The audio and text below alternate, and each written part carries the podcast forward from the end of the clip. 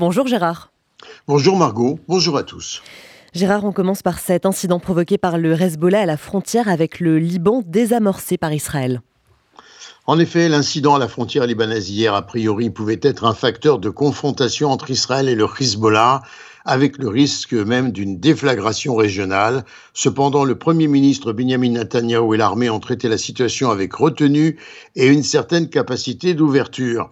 Dans les faits, des terroristes du Hezbollah se sont approchés de la barrière frontalière entre le Liban et Israël assez tôt dans la journée d'hier et ont tenté de la dégrader. Saal, qui surveille minute par minute cette frontière sensible à travers de nombreux dispositifs d'observation assez sophistiqués, a immédiatement identifié l'origine de l'agression. Des petits drones sont intervenus pour écarter les agresseurs. Ils étaient armés volontairement seulement de grenades lacrymogènes et assourdissantes, donc non létales.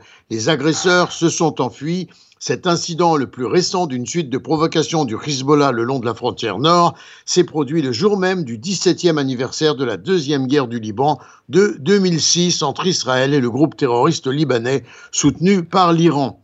L'armée a publié une vidéo montrant les suspects s'approchant de la clôture frontalière. Puis une explosion les en a chassés. Ils auraient été légèrement blessés selon certains médias libanais. Quelques heures après l'incident, les forces israéliennes ont procédé à des tirs de semonce contre un groupe de militants du Hezbollah qui avaient lancé des feux d'artifice et allumé des incendies près de la ville de Metula, dans le nord d'Israël, également pour commémorer l'anniversaire de la deuxième guerre du Liban.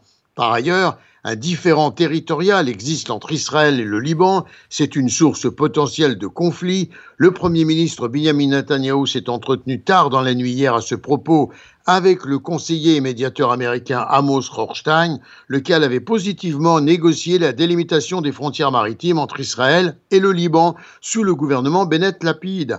Benjamin Netanyahu lui, lui aurait accordé le feu vert pour engager une négociation sur le tracé des frontières libano-israéliennes Israël n'a pas de frontière, rappelons-le, internationale reconnue avec le Liban, les deux pays étant techniquement en guerre. Autre sujet, Gérard, on parle beaucoup de la refonte judiciaire pour son rôle politico-juridique, mais qu'en est-il du point de vue des médecins israéliens? Eh bien, des médecins israéliens ont mis en garde la police contre l'utilisation de la force excessive contre les manifestants anti-réforme. L'association israélienne des médecins de santé publique et la société d'autorino-laryngologie et de chirurgie de la tête et du cou ont adressé en effet une lettre au chef de la police israélienne, Kobi Shabtai. Il demande expressément que les officiers cessent d'utiliser des canons à eau, au moins jusqu'à ce que leur utilisation contre les manifestants le 5 juillet fasse l'objet d'une enquête.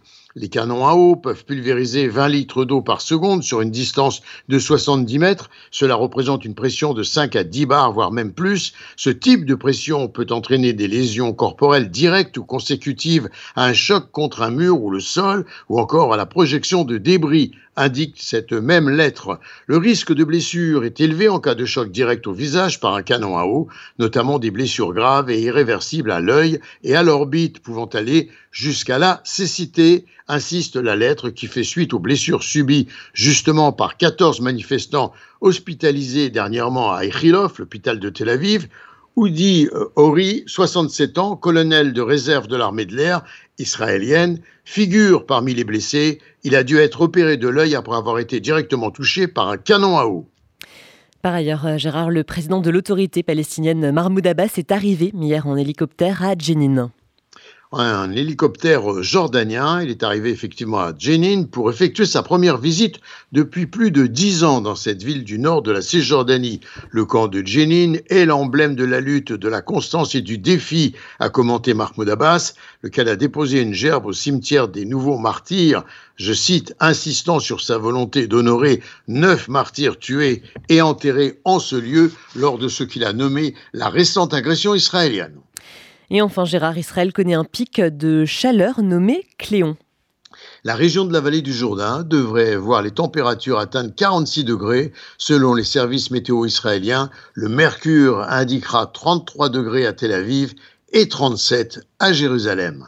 Gérard Benamou en direct de Tel Aviv pour RCG.